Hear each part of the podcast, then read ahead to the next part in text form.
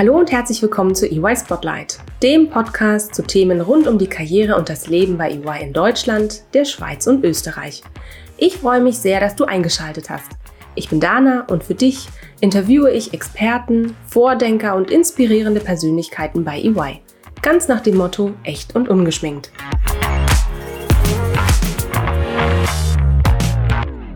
Hallo und herzlich willkommen zu einer neuen Folge EY Spotlight. Manche Prüfungen in Schule, Uni oder Beruf fallen einem nicht gerade leicht. Manche sind sehr knackig und naja, dann gibt es da noch die Berufsexamina zum Steuerberater und zum Wirtschaftsprüfer. Sie werden zu den härtesten Berufsprüfungen gezählt, denn hier ist ordentlich Know-how aus Wirtschaft und Recht gefragt. Aber was ist wirklich dran und wie läuft das Ganze ab? Das erfahren wir heute aus erster Hand. Ich freue mich als Gast einen lieben Kollegen zu begrüßen, der es wissen muss, denn er hat diese Prüfungen in den letzten Jahren durchlaufen. Stefan Philipp Krämer. Stefan, schön, dass wir uns heute über dich und deine Examenserfahrungen austauschen können. Herzlich willkommen.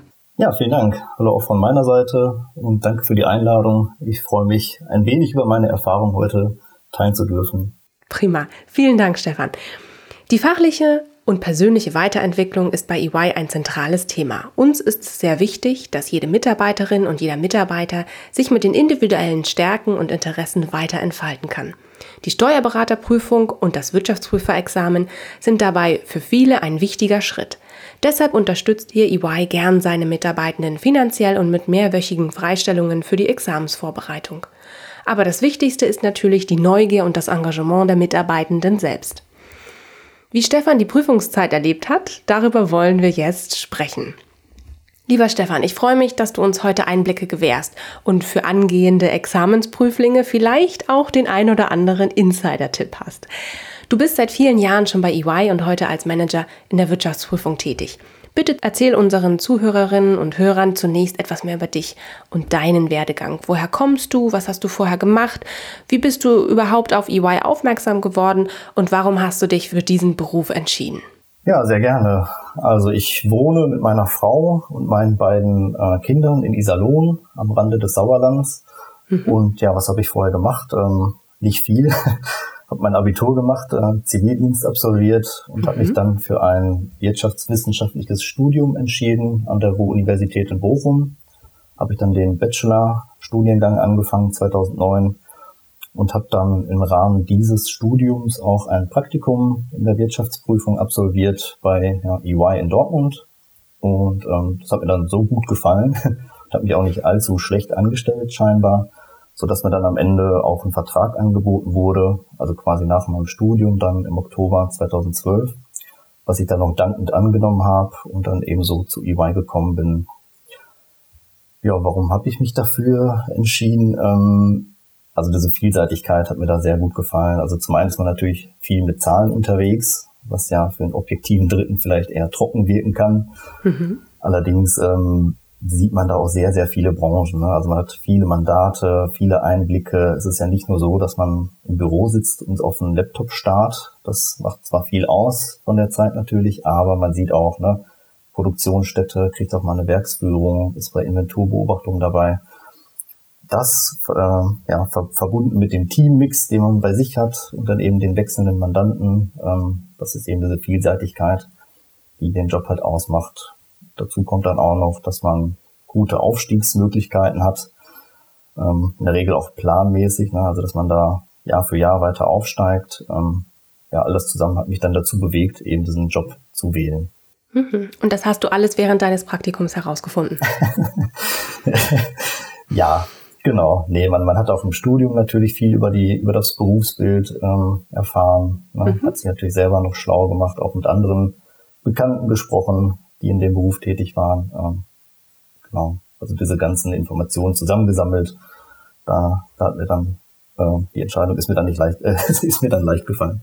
Ja, sehr schön. Und, wenn, und mit der dazugehörenden Praxiserfahrung bei EY ging das natürlich dann noch einfacher. Ich hoffe, ähm, es hatte sich dann auch ähm, ja die Theorie, also das, was du von deinen ja, Kommilitonen oder aus deinem Freundeskreis erfahren hast über den Beruf des Wirtschaftsprüfers, natürlich dann bei EY im Praktikum bestätigt.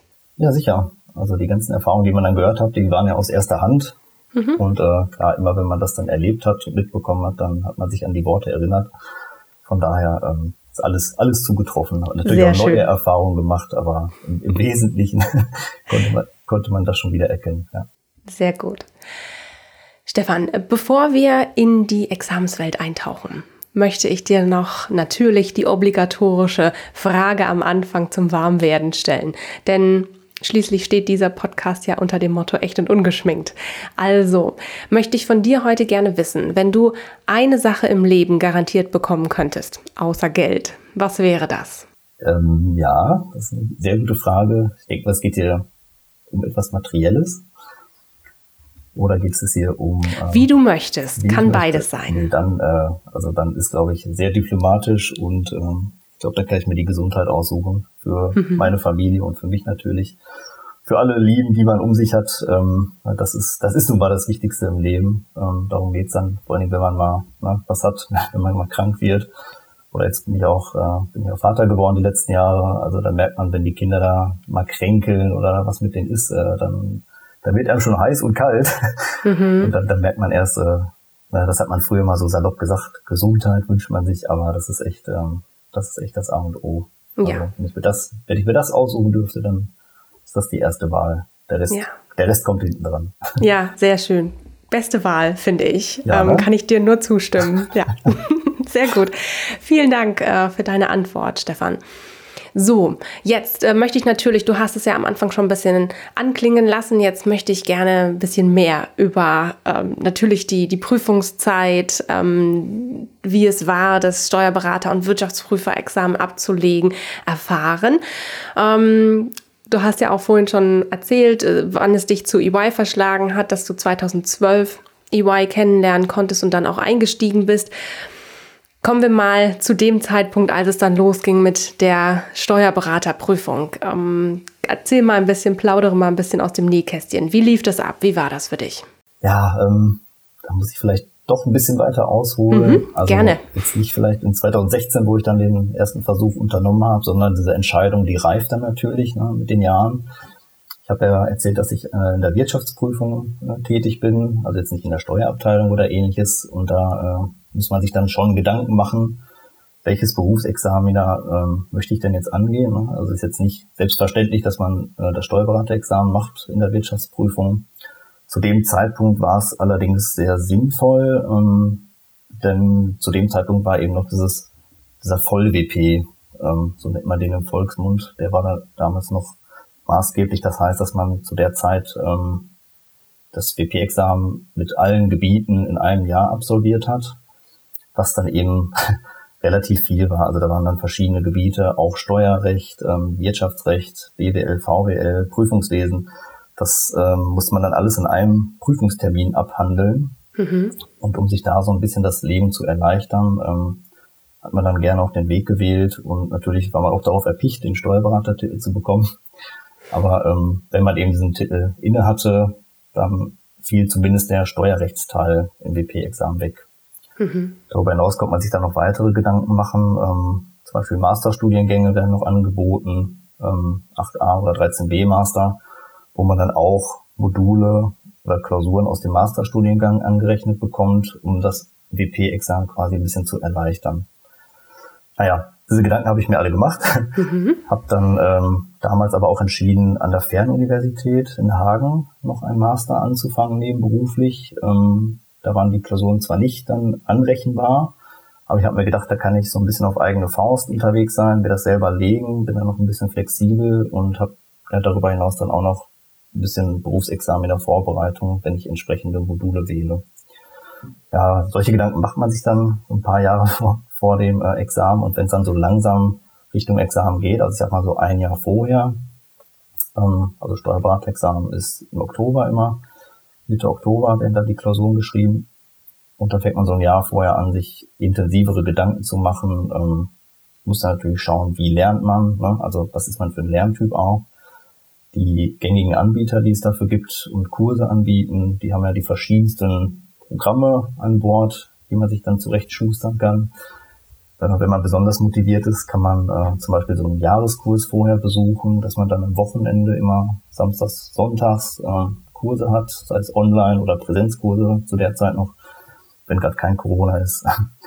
ähm, das kann man dann machen oder sich Fernbriefe, Lehrbriefe zuschicken lassen, die man dann selber zu Hause durcharbeitet. Dann kann man schon Klausuren beginnen. Also da gibt es einen ganz großen Mix. Ich war dann eher so der Typ. Ich habe dann gesagt, ähm, ja, meine Freistellung, die dann von EY gewährt wurde, kriegt man noch ein bisschen Zeit geschenkt. Ähm, finanziell wird man auch gefördert, wie du anfangs schon erwähnt hast. Mhm. Hab mir dann gedacht, dass ich da einen Vollzeitkurs machen möchte. Also es mhm. war so ein mhm. Intensivkurs, der ging über zehn Wochen. Ähm, habe dann auch ja, eine Handvoll Leute gehabt aus meinem Jahrgang, mit denen man das dann zusammen angegangen ist, ähm, so dass man so eine kleine Lerngemeinschaft auch gebildet hat.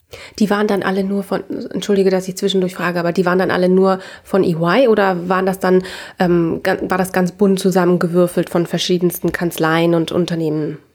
Ja, genau, also im Kurs, das war bunt zusammengewürfelt. Mhm. Also da saß jetzt nicht nur EY oder Wirtschaftsprüfung, da saßen auch äh, Steuerfachangestellte, da saßen auch ja, Mitarbeiter aus anderen Steuerberatungskanzleien, ähm, also ganz bunter Mix. Ne? Also mhm. haben alle, alle ganz viele verschiedene Hintergründe gehabt. Und ja, wie gesagt, wir haben aus unserem äh, Büro in Dortmund haben wir eben vier, fünf Leute gehabt, die wir dann zusammen den Kurs besucht haben und das, das hat so ein bisschen an Gemeinschaft gegeben und äh, hast du gleich dein erstes Netzwerk weiter äh, ausgebaut. Genau, genau, sie so ein bisschen gefestigt. ja. Ähm, ja, und so, so ging man dann in die Welt. Das war so ein bisschen ähm, Kontrastprogramm zu mhm. dem, was man so bisher kannte. Ähm, vielleicht so als, als, kleines, äh, als kleine Anekdote. Ich weiß noch, als der Kurs im Juni begann, das war, glaube ich, der erste Kurstag sogar, habe ich dann auf mein Handy geguckt, äh, in meine Fußball-WhatsApp-Gruppe. Da wurden dann gerade Bilder gepostet von der Mannschaft, die Richtung Mallorca unterwegs war. Und okay, ich, ich ja. habe dann, ich hab dann da vorne auf die, auf die Tafel geschaut und habe da das Steuerrecht gesehen. Äh, also das war so das Kontrastprogramm. Und das ging ja dann auch über den Sommer hinweg. Ne? Also schöne Temperaturen draußen. Ähm, EM war damals auch noch, oder WM, EM war das, genau. Und da, da war es dann halt schwierig, dann sich immer zu konzentrieren aufs Lernen. Ne? Also das war dann schon mhm. ein Marathon. Aber so liefen dann die, die zehn Wochen dann vor allen Dingen ab im Kurs. Und da im Anschluss hatte man dann quasi noch selbstständig Zeit äh, bis zum Oktober ähm, ja, für sich selbst noch zu lernen. Ich hatte dann darüber hinaus noch einen Klausurenkurs gebucht ähm, in Dortmund, wo man dann zwei Wochen lang je sechs Tage ähm, tatsächlich unter richtigen Klausurbedingungen ähm, die Klausuren geschrieben hat. Ähm, also beim Steuerberaterexamen ist es ja so, dass man drei Tage lang Klausuren schreibt. Äh, es geht immer Wie von, viele Stunden sind das dann am Stück? Das sind dann je sechs Stunden, also von neun wow. bis 15 Uhr. Mhm. Genau, dann sitzt man dann vor dem ersten Tag, saß ja noch im Auto vorm Finanzamt, wo die Klausur geschrieben war und dachte mir, oh mein Gott, die nächsten drei Tage, die werden knackig. Das glaube ich dir, aber ja. Genau, aber das muss man dann eben auch ähm, einüben. Ne? Also das ist ja genau das, diese Klausurtechnik, die man dann braucht, quasi mhm. die Zeit einteilen, ähm, sechs Stunden durchschreiben. Also da, da kommen dann auch so Dinge, die man sich vorher gar nicht gar nicht überlegt hätte, ne? dass man das richtige Schreibinstrument hat. Äh, was nehme ich? Nehme ich einen Füller? Nehme ich einen, äh, mhm. einen Kuli? Was nehme ich? Ähm, das sind alles so Gedanken, die man sich dann auch noch macht. Ähm, ja, und am Ende des Tages, äh, also ist es halt ganz wichtig, dass man diese Klausuren, diese Situation vorher halt auch schon durchlaufen hat. Und da helfen diese Klausurenkurse ungemein, weil man sich dann tatsächlich sechs Stunden äh, gestoppt dahinsetzt und dann eben diese Klausur durchschreibt. Am Ende und was machst du, was machst du dann abends? Ähm, da, da versuchst du dann äh, das nächste Thema dir noch ähm, mal vorzubereiten oder sagst du dann wirklich, ich, ich brauche jetzt den Kopf frei, ich mache abends gar nichts, ähm, gehe eine Runde spazieren und gehe früh ins Bett und dann bin ich gut vorbereitet. Ja, je, je nach äh, Bedarf. Ne? Also ja. während des Kurses, da war es schon knackig, weil den ganzen Tag die Inhalte dazu lernen, dann ist man abends schon fertig. Ne? Also auch wenn der Kurs, mhm. sage ich mal, nur bis 15.30, 16 Uhr ging, ist man natürlich noch nach Hause gefahren, war dann 17, 17.30 zu Hause, aber dann war man erstmal dull. Ja. Äh, brauchte man erstmal eine Pause. Ähm, aber eigentlich äh, musste man dann auch wiederholen. Also das, was man einen Tag gemacht hat, das sollte man dann schon zusammenschreiben, damit sich es auch nochmal in den Kopf setzt. Weil am nächsten Tag war dann eben das neue Programm, ne? Mhm. neue Themen, neue Inhalte. Und wenn man das alles behalten wollte, dann brauchte man eben diese Zeit abends tatsächlich, um das auch wieder zusammenzufassen, damit sich das auch in, in den Kopf festsetzt. Weil sonst hat und, man wenig ja. Chancen, wenn man das erst alles aufschiebt bis, bis nach dem Kurs. Ähm, mhm. Und dann, dann wird Und bei der, bei der Prüfung ähm, hast du dann abends nach den sechs Stunden oder nachmittags hast du dann nochmal angefangen, dir Themen nochmal anzugucken oder ist das dann durch? Nein. also Best Practices oder was man auch mal gesagt kriegt, ne, ähm, lass es sein. Also nach den Klausuren nichts mehr machen, Kopf frei mhm. kriegen, was mit der Familie machen, ein Bierchen trinken. ähm, also einfach entspannen, ne? weil mhm. nächster Tag wird wieder knackig genug, aber so ganz kriegt man das halt auch nicht hin. Also da guckt man sich dann schon noch abends so ein paar Themen an, die man, die dann meistens typisch sind. Das sind ja auch drei verschiedene ähm, Gebiete ne? den, an den drei Tagen. Es geht ja über Verfahrensrecht, äh, Einkommensteuerrecht bis hin zu Bilanzsteuerrecht und da eben so ein, ja, so ein Schalter im, im Kopf umzuschalten äh, Richtung nächstes Themengebiet, da, da half es dann schon abends auch noch so ein bisschen reinzugucken, aber mhm. man sollte es eigentlich nicht machen, weil man sollte lieber den Kopf dann frei kriegen. Das hilft dann, denke ich, mehr, nochmal Energie zu tanken, als sich dann nochmal verrückt zu machen. Mhm. Auch vielleicht, ja, okay. ein wichtiger Tipp an dieser Stelle vielleicht auch, äh, mhm. danach nicht mit den anderen reden. Oh, okay. Ja, das war ja in der Uni schon immer so, oder? Dass man, dass man auch nach einer Klausur festgestellt hat, okay, pff, am besten spreche ich jetzt mit niemandem, damit ich mich nicht verirr äh, verwirren lasse ähm, und mir vielleicht äh, tagelang oder wochenlang jetzt irgendwie ein schlechtes Gewissen habe, ähm, bevor ich meine Note weiß. Genau, also das ist es. Also bei der Uni ist es dann vielleicht noch okay, ne, wenn man dann die nächsten Tage eh nichts hat. Aber ja. bei, beim Steuerberaterexamen ist es halt, wenn man sich dann verunsichern lässt, es ähm, ja weniger Gewinn bringt, wenn man dann am nächsten Tag direkt wieder eine Klausur gehen muss und dann vielleicht mhm. so unsicher wird und äh, dann macht man sich noch mehr Panik. Also das sollte man tunlichst vermeiden. Ich habe auch in den sechs Stunden habe ich mir Oropax reingepackt, mhm. um einfach ja. die, die außenstehenden Geräusche alle abzuwehren. Ähm, und danach bin ich auch relativ zügig tatsächlich Richtung Auto gestiefelt und nach Hause gefahren, ähm, einfach um sich nicht verunsichern zu lassen. Mhm. Ja. Okay. Wie ging es denn aus? Ja, also 2016, das war ein nicht so gutes Jahr, also insgesamt auch. Ich habe auch nochmal nachgeschaut, da war eine relativ hohe Durchfallquote von an die 60 Prozent. Oh. Und äh, genau, ähm, okay. also bei mir hat es dann leider auch nicht gereicht. Ich hatte insgesamt im Schnitt eine 5-0 mhm. über die drei Tage hinweg. Ähm, man braucht eine 4-5 im Schnitt, um zur mündlichen Prüfung zugelassen zu werden. Ähm, hat also leider nicht geklappt. Ähm, bei meinen anderen Kollegen, ne, bei der Lerngruppe, die auch mit dabei war, hat es dann in der Regel auch nicht geklappt. Also da war, saß man dann in einem Boot und äh, ist dann quasi zusammen durchgefallen. Ähm, das hat so ein bisschen geholfen. okay, man sitzt, man sitzt in einem Boot mit allen anderen. Ähm, okay, ja. Ich glaube, das lässt es einen ein bisschen besser auch verkraften, oder? Ich meine, die Durchfallquoten, die kennst du ja zum dem Zeitpunkt noch gar nicht, wenn du dein Ergebnis bekommst, oder? Genau, also man hört sich dann natürlich äh, relativ schnell um. Ne? Also die Ergebnisse, mhm. die kommen in der Regel so Mitte Januar oder ja, Mitte, Ende Januar werden die dann verschickt und dann äh, verbreitet sich das natürlich wie ein Lauffeuer. Ne? Also innerhalb der Organisation, äh, wie ist gelaufen oder auch mit den Kollegen, die man dann aus den Kursen kennt, kennengelernt hat, ne? die nicht aus dem eigenen, aus dem eigenen Unternehmen sind. Da hört man sich natürlich auch um, wie ist es gelaufen. Und da lief es halt insgesamt sehr, sehr äh, sparsam.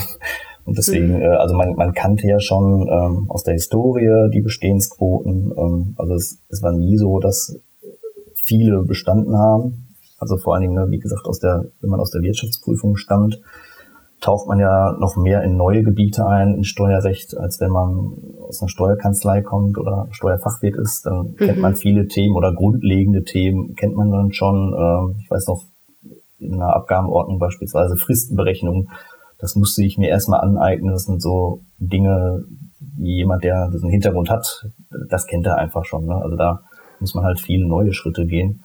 Mhm. deswegen hat man jetzt auch keine, keine allzu große Erwartung, dass es sofort im ersten äh, Versuch klappt. Mhm. Und so, so wird man dann auch von den, von den Anbietern auch getrimmt, dass es ums Bestehen geht. Es geht nicht darum, eine 1 0 oder eine 2 zu 0, äh, 2 zu 0, eine 2 0 abzusagen, sondern es geht äh, in erster Linie ums Bestehen.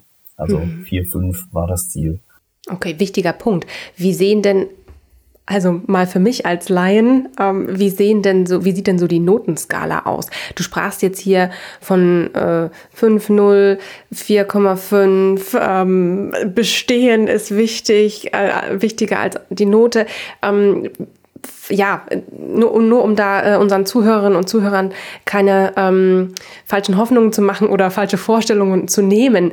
Ähm, in welchem Notenspektrum bewegen wir uns denn typischerweise bei den beiden Berufsexamina vielleicht auch, nicht nur beim Steuerberaterexamen? Ja, genau. Also es ist eine Umstellung. Also wenn mhm. man aus dem Studium kommt, ähm, Bachelorstudium, Master oder Diploma noch, da war man ja eher darauf getrimmt oder äh, hat versucht, möglichst gute Noten zu erzielen im Bereich 1, 0, 2, 0, wenn es ja. irgendwie klappt. Ne? Das, genau. da, dann war man dann, sie dachte ja super.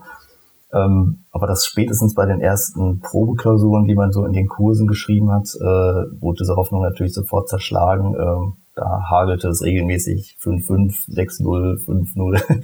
Also Wie weit geht die Skala? Wenn du jetzt sagst 5-5, ähm, geht es bis so also 6-0 und dann ist ja, genau, also eigentlich klassische so. Schulnoten. Ah ja, ah, okay, von 1 bis 6. In, in der mhm. habe, genau, ja. Okay.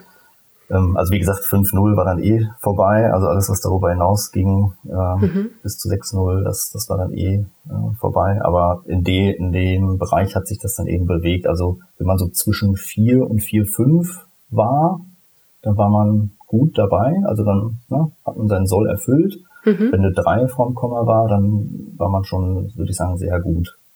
Gibt natürlich auch Naturtalente ja. äh, und, und Leute, die dann herausstachen damit mit einer 2, oder ähnliches, aber ähm, das ist, glaube ich, eher, eher die Ausnahme. Also in der Regel bewegt man sich so zwischen 4-0 und 4-5 und wenn man gut dabei ist, hat man eine 3 vom Komma. Mhm.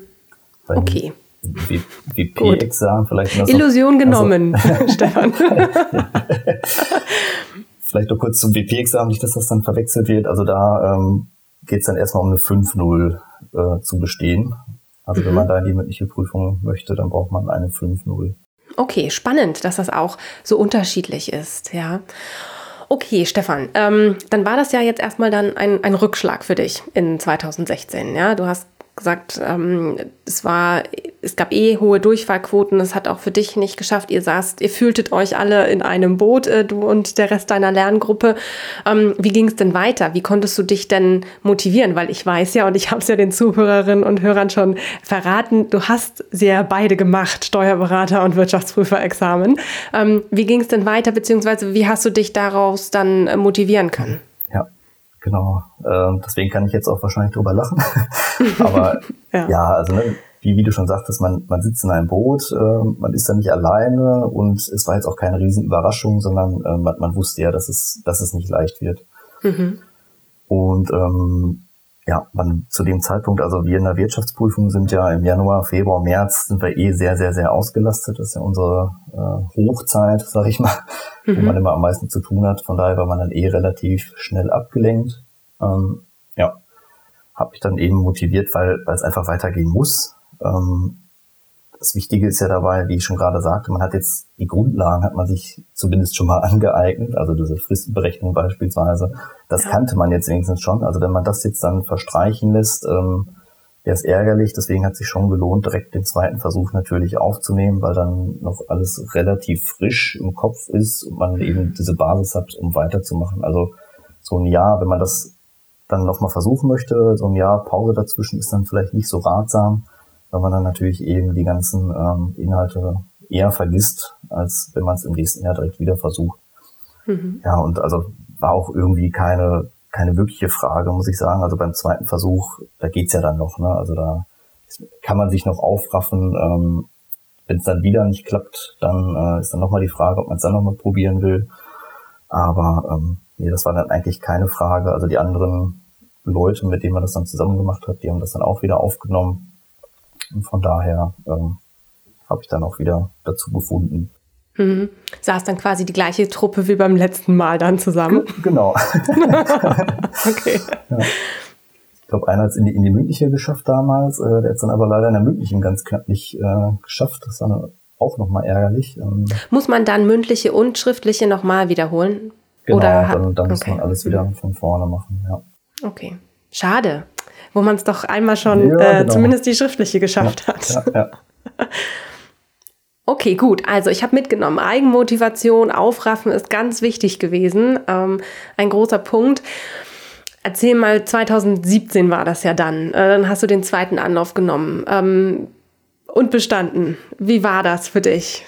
Ja, also es, wie gesagt, ich dachte eigentlich, ich hätte jetzt eine gute Grundlage, es kann jetzt losgehen. Ähm, ja. Ich hatte damals dann also keinen Vollzeitkurs dann nochmal gebucht. Äh, das mhm. ist ja auch etwas teuer, muss man dazu sagen. Ähm, aber ich habe mir dann ähm, vorgenommen, schon mal einen Klausurenkurs frühzeitig zu beginnen. Ich glaube, der ging dann ab, ab März circa los. Ähm, war dann auch gerade dabei, die erste Klausur anzufangen am Wochenende, mal zu schreiben. Ähm, da kamen so ein paar Unwägbarkeiten äh, um die Unwägbarkeiten, ja, okay. So, so, so Erzähl mehr. Mal, so nenne ich es mal. Ähm, also unsere Vermieter hatten uns zu dem Zeitpunkt erklärt, dass sie ihre Wohnung brauchen wegen Eigenbedarf. Dass wir dann innerhalb von drei Monaten eben die Wohnung verlassen müssen. Ja, schön. Äh, kann man sehr gut gebrauchen, während man sich äh, auf ein Steuerberaterexamen vorbereitet. Super. Genau, das habe ich mir auch gedacht. Ähm, also wir mussten dann quasi bis zum 31. Juli 2017 die Wohnung dann verlassen. Oh je. Und dann war dann erstmal angesagt, Kisten packen, mhm. Äh, eine andere Wohnung suchen. Ähm, ja, was wir dann so ein bisschen verbunden haben. Zu dem Zeitpunkt wurde dann auch gerade in einem Neubaugebiet in Iserlohn da Grundstücke vergeben und dann haben wir das noch ein bisschen als Schubs in die richtige Richtung interpretiert und haben uns dann da auch beworben und dann auch unser Grundstück, was wir haben wollten, bekommen. Und ähm, ja, dann ging es halt da weiter mit Finanzierungsplanung und äh, ja, Hausbauplanung, Gespräche etc. Und ähm, ja, das kam so alles mit dazu. Und meine Frau war zu der Zeit auch schwanger. Oh, das, gleich. toll. Genau. Super also wirklich super. Äh, Schwangerschaft ist ja immer was ganz Tolles. Nur, ähm, ja, war das für dich bestimmt auch ähm, natürlich ein großer Moment, aber da standen ja auch ganz andere Dinge noch mit auf deiner Agenda. Ja, ja. Also ne, ich habe es ein, anfangs jetzt äh, eingeleitet mit Unwägbarkeiten, aber das ist natürlich keinesfalls eine Unwägbarkeit. Nein. Das ist, ja, das, das ist ein das, wundervolles das Ereignis. Glück, das größte Glück, was man haben kann, genau. Ja. Wir haben uns natürlich auch sehr, sehr, sehr darüber gefreut. Äh, war aber dann natürlich auch mit ähm, ja, schlaflosen Nächten und mhm. Windelwechseln und neuen Erfahrungen und äh, ich sag mal ein paar Tage Lernpause hat man sich natürlich auch gegönnt, ist ja klar. Also da gibt's, ja. ne, da sieht man ja, was, was das Wichtigste ist im Leben. Wie gesagt, ähm, da kommt dann auch die Gesundheit wieder ins Spiel, die ich ja anfangs schon erwähnt habe. Also da macht man sich dann um ganz andere Dinge Gedanken. Mhm. Aber das hat scheinbar alles Glück gebracht, eher als Pech, weil ich habe dann, schön. ja, trotz, ich, ich, weiß nicht, wie es ging, aber es hat dann doch geklappt, so dass ich dann äh, insgesamt mit einer 4,16 im Schnitt in der schriftlichen äh, bestanden habe, so dass ich dann auch in die mündliche Prüfung eingeladen wurde. Also trotz der Unwägbarkeiten hat es dann doch ein Happy End gehabt.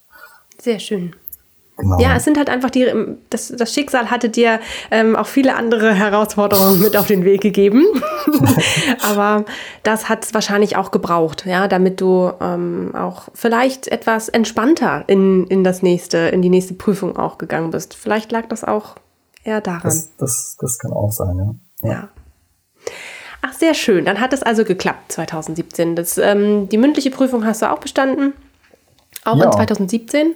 Ja. Nee, die war dann, also im Januar 2018 kamen dann so. wie gewohnt die Ergebnisse. Ja. Ähm, und dann war im März, 14. März war dann die mündliche Prüfung.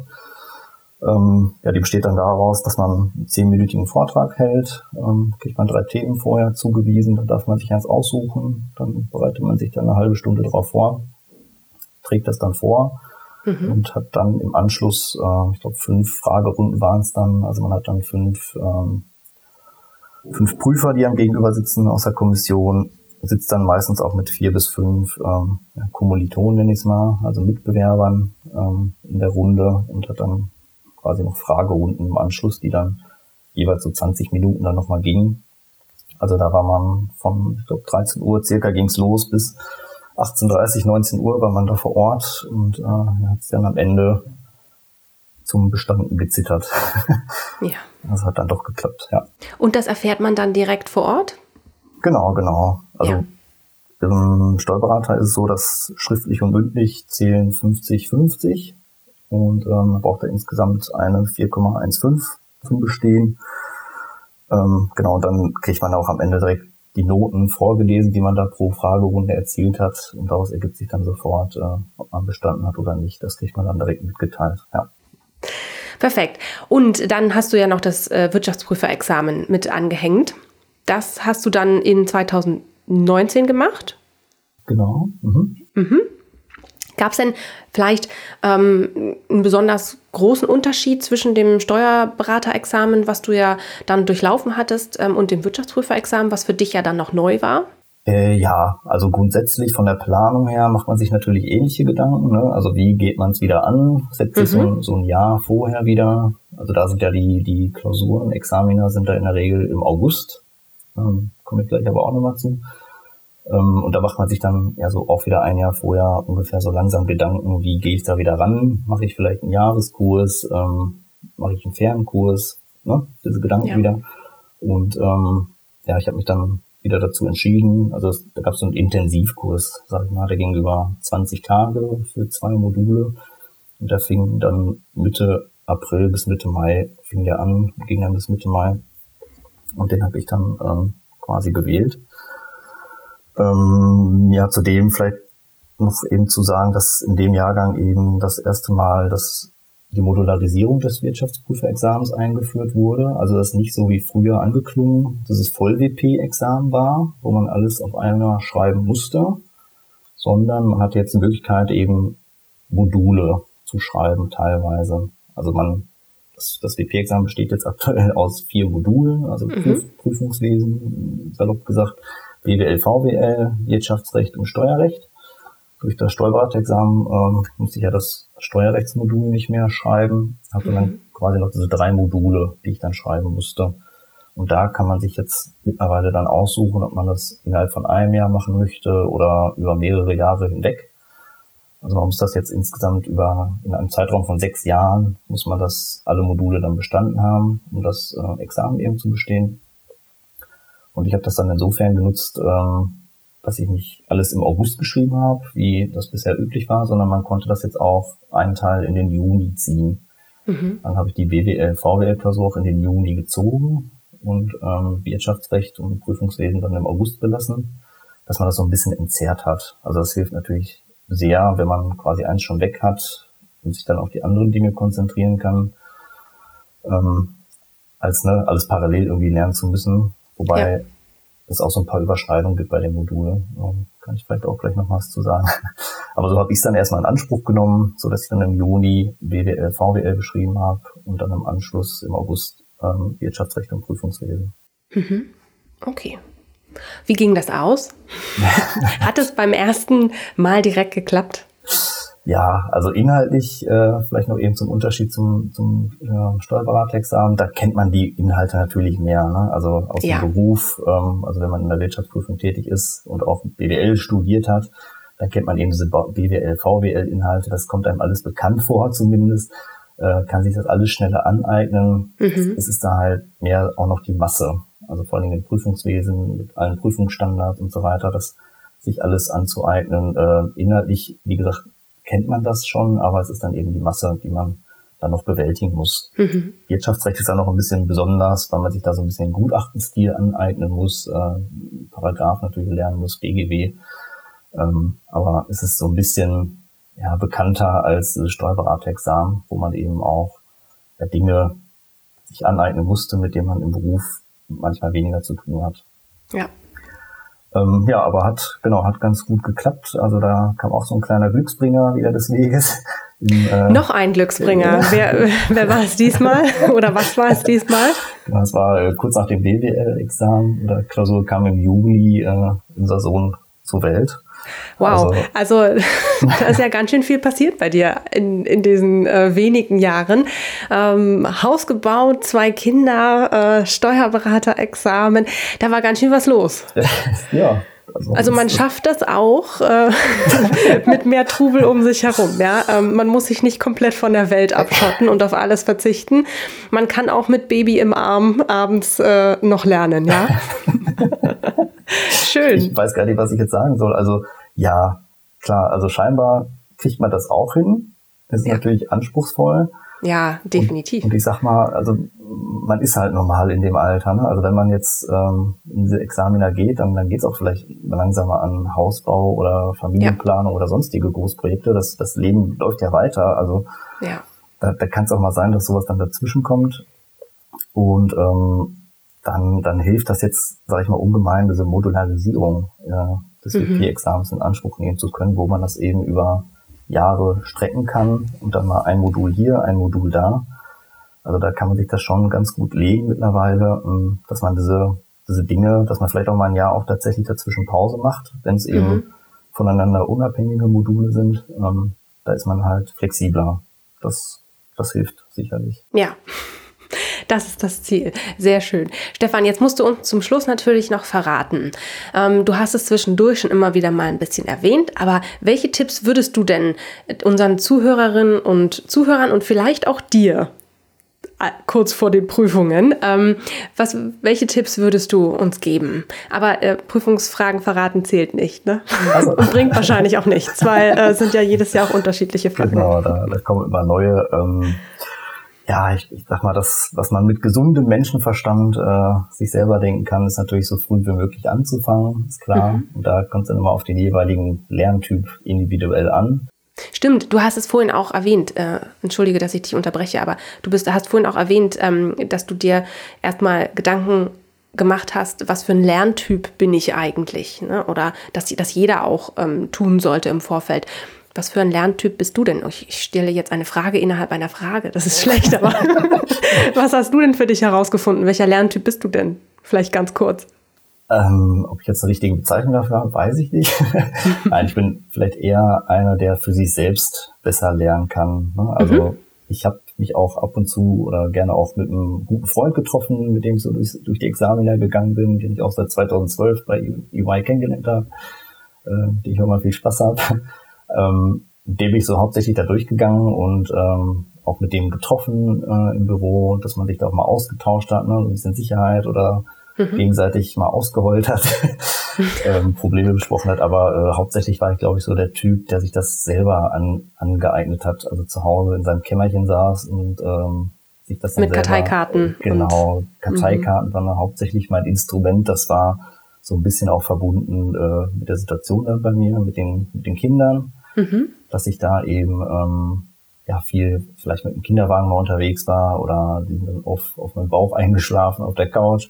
Mhm. Und dann hat man sich da halt die Karteikarten ähm, beschriftet oder selber beschrieben oder auch von Anbietern gibt es welche, die man sich da erwerben kann. Und da ähm, da find, ich finde, da hat man auch irgendwie so ein bisschen Fortschritt immer. Also immer, wenn man so eine Karteikarte dann gelernt hat, dann legt man die irgendwann mal weg. Dann wird der Stapel auch mal kleiner.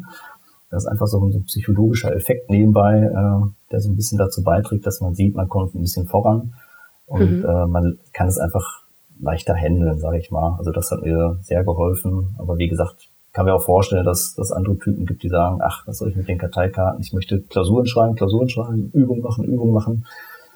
Aber so ein, so ein Mix aus allem ist wahrscheinlich das Beste. Ähm, ich würde halt nur irgendwie jedem empfehlen, das sich frühzeitig zu überlegen und so einen Plan zu machen und vor allem so einen Überblick zu verschaffen. Also einen Überblick darüber, was gibt es alles, was für Themen gibt es alles, wie kann man die lernen, muss ich da eher Aufgaben machen, kann ich das in der Theorie besser lernen, um sich dann so seine Tage und Wochen zu strukturieren. Ja, weil, wie gesagt, man möchte ja auch mal ein bisschen Freizeit haben ja. Und dann äh, vielleicht auch abends mal sich auf die Couch setzen und da Fernsehen. Und da fand ich es halt gut, dass man da Karteikarten hatte. Mhm. Weil dann hat man mal zum Fernseher geguckt, eine Karteikarte gelernt, zum Fernseher geguckt und hat dann so versucht, so ein bisschen Normalität und Freizeit wieder in sein Leben zu lassen mhm. und trotzdem eben die Zeit nicht ganz ungenutzt zu lassen. Ja. Aber wie gesagt, da gibt's ja natürlich auch ganz, ganz andere Modelle. Aber so, so ein frühzeitiger Überblick und Plan ähm, und auch sich was zusammenschreiben, sich zusammenfassen, durch die Hand in den Kopf, sagt man ja immer gerne, mhm. dann, ne, dann, dann, dann merkt man sich die Sachen auch leichter und hat dann vielleicht zu Beginn der Freistellung, wenn es dann so ist, ähm, vielleicht schon mal eine gute Grundlage, um zu starten. Ob man dann schon alles kann, natürlich nicht, aber dass man dann schon mal alles vielleicht einmal gesehen hat oder einmal abgeschrieben hat. Ich glaube, das hilft schon sehr. Mhm. Okay. Super, perfekt. Vielen lieben Dank für deine Tipps und äh, hilfreichen ähm, Informationen. Und ähm, Stefan, da muss ich auch schon leider wieder ähm, fast Tschüss sagen, weil ähm, die Zeit ist viel zu schnell vergangen. Und ähm, ich kann nur sagen, danke, ähm, dass du dir die Zeit genommen hast und äh, uns ganz, ganz großartige Einblicke in ja, die, die Prüfungsvorbereitung und deine Prüfungszeit äh, zum, für Steuerberater und Wirtschaftsprüferexamen äh, mitgegeben hast. Und ich bin mir sicher, dass du den Zuhörerinnen und Zuhörern, die mit dem Gedanken einer Karriere in der Steuerberatung oder Wirtschaftsprüfung spielen, eine ordentliche Portion Zuversicht mitgegeben hast. Weil ja, es geht zwar natürlich ums Bestehen, aber es geht, wenn ich das jetzt so mitgenommen habe, auch um, um ganz viel mehr, was man am Ende auch mit erreichen kann und, und mitnehmen möchte. Und es geht natürlich auch darum, sein Privatleben nicht ganz außer Acht zu lassen in dieser Zeit. Es ist zwar sehr schwer, glaube ich, alles dann unter einen Hut zu bekommen, aber es ist machbar. Auch Hausbau und Kinder bekommen und Steuerberater und Wirtschaftsprüferexamen können miteinander vereinbar sein mit einer großen Portion Glück. Also vielen lieben Dank, Stefan. Du hattest diese Portion Glück und ähm, ich bedanke mich für deine Zeit und ich wünsche dir weiterhin alles Gute für deinen Weg. Ja, vielen Dank. Das hast du sehr schön zusammengefasst. Ich glaube, da brauche ich nicht, nicht mehr viel zu sagen. Ähm, genau freue mich, wenn ich irgendwie Einblicke liefern konnte und vielleicht hilft es dem einen oder anderen zumindest einen 0,1 in der Note besser zu werden. Auf jeden Fall. Das, das fände ich schön, ja. Vielen Dank, Stefan. Bis Sehr ganz gerne. bald. Mach's gut. Tschüss. Das war die neueste Folge von EY Spotlight. Vielen Dank, dass du zugehört hast. Du möchtest noch mehr über die EY-Welt erfahren und spannende Geschichten unserer EY-Kolleginnen und Kollegen lesen? Dann schau mal auf unserem Karriereblog vorbei und hole dir wertvolle Insights. Den Link dazu findest du in den Show Notes. Bis zur nächsten Folge von EY Spotlight.